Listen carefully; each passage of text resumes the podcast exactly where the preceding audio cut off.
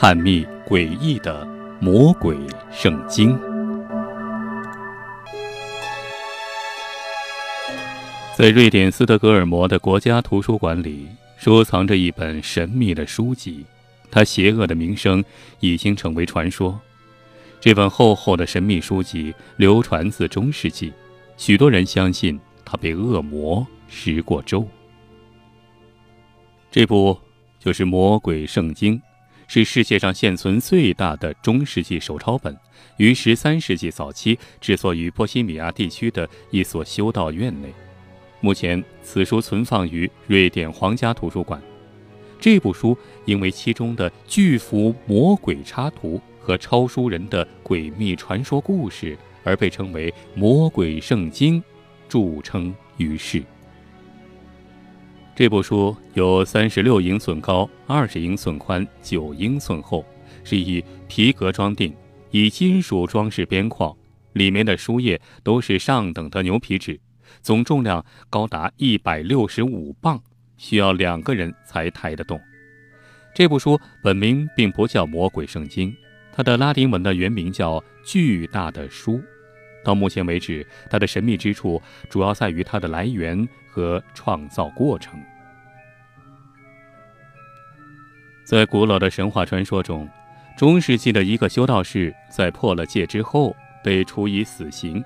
在绝望中求生的他，请求在一个晚上之内写出一本书，并声称这部书将会大大的荣耀于这座修道院，因为它将包含全部的人类知识。于是，修道院同意了他的这个请求。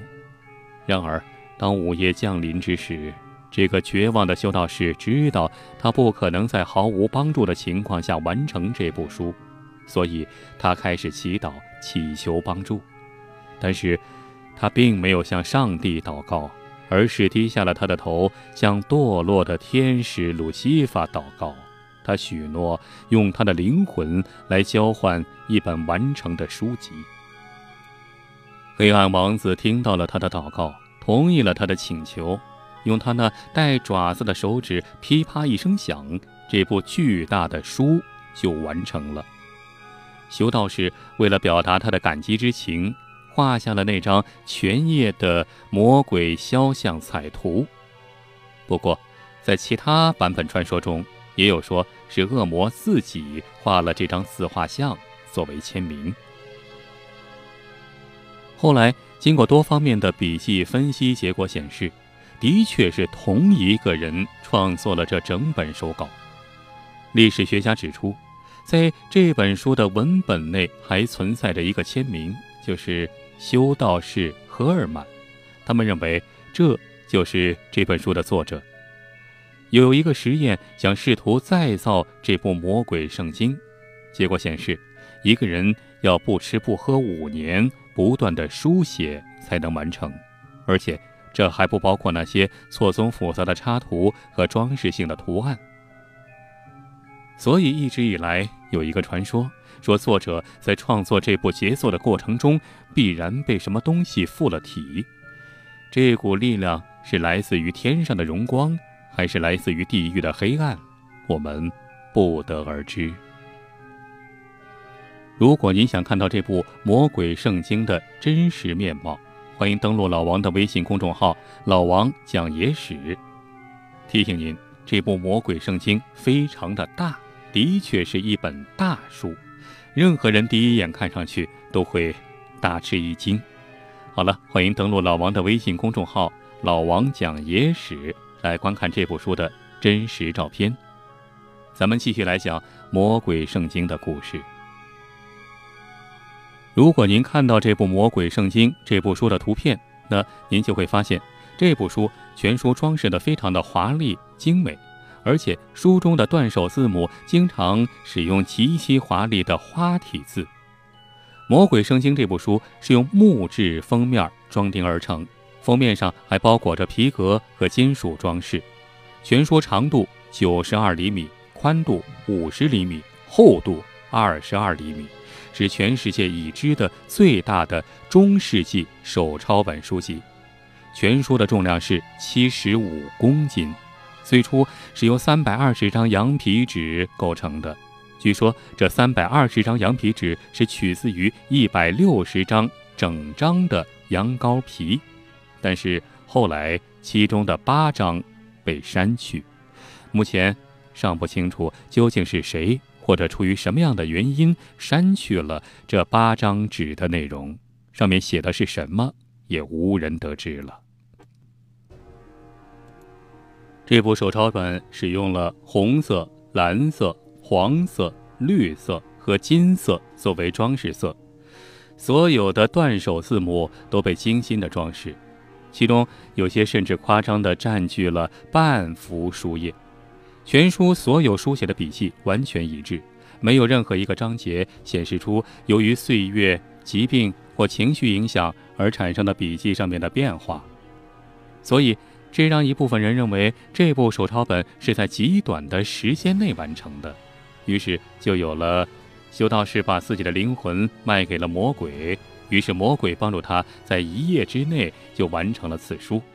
但是最新的科学研究认为，这部书的抄写过程起码要花费二十年以上的时间。这部魔鬼圣经是公元一二二九年成书的，成书于波西米亚地区，也就是如今捷克的东部。一所修道院内，这所修道院于十五世纪被毁。于是，《魔鬼圣经》随后被存放在另一所修道院里，后来又被布拉格的修道院买下。从一四七七年到一五九三年，这部书被存放在布劳莫夫的修道院中。一五九四年。魔鬼圣经被作为礼物献给了神圣罗马帝国的皇帝鲁道夫二世，成为了这位爱好神秘主义艺术的君主的众多收藏品之一。一六四八年，神圣罗马帝国皇帝的所有收藏被瑞典军队洗劫一空，魔鬼圣经也被作为战利品之一带回了斯德哥尔摩。而在此之后的三百多年中，此书一直被保存在瑞典皇家图书馆，直到二零零七年，经历了三百五十九年之后，《魔鬼圣经》以租借的形式重返布拉格，在捷克国家图书馆内进行了为期四个月的公共展示。在这部书的第二百九十页上，用整页的篇幅。绘制有一幅独特而著名的魔鬼撒旦的画像，而在包括这一页在内的附近几页上，文字和纸张都比全书的其他部分更加严重的黑化了。而发生这一现象的原因是，这幅魔鬼画像经常被翻看，而使得此书此页，而使得这一页更加经常地暴露于阳光之下。使得羊皮纸张吸收了更多紫外线而黑化了。当然，也有神秘主义者对这种现象也有别的解释。当然，如果您想看到这幅著名的魔鬼画像的真实照片，欢迎您登录老王的微信公众号“老王讲野史”中观看。记好了，“老王讲野史”里面有关于此书的真正照片和好多历史资料。虽然有这样或那样的传说，但是此书并没有受到宗教裁判所的禁止，《魔鬼圣经》也因而得以被众多学者所研究。许多人认为，之所以会产生这样的传说，是因为在当时的历史背景下出现如此大幅的魔鬼画像，确实十分罕见而引人注目。而让这部书更加著名的最好办法。显然就是把这部书和魔鬼撒旦联系起来，而事实证明，确实有许多人正是为了一睹魔鬼的形象而被这部书所吸引。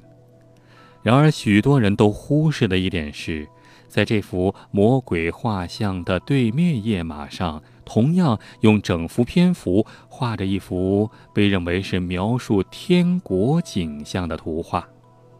许多人因此认为，这正是证明了这部书的抄写人为了表示在人世间善恶并存这一事实的最好象征。好了，魔鬼圣经的传说就说到这儿。如果您想亲眼看到魔鬼圣经的照片以及更多的历史资料，欢迎您登录老王的微信公众号“老王讲野史”中观看。还是要说一句，这部魔鬼圣经确实是太大了。老王第一眼看到它的时候，禁不住大吃一惊。待会儿你看的时候，可能也会有这种感觉。好了，除此之外，在老王讲野史的微信公众号里，还有其他各种各样的老照片，比如说传说中的月球背面、外星人，还有香港十大奇案等等各种各样的传说故事。记好了，微信公众号是老王讲野史 Y E S 七零八八。好了，咱们在微信公众号里再见吧。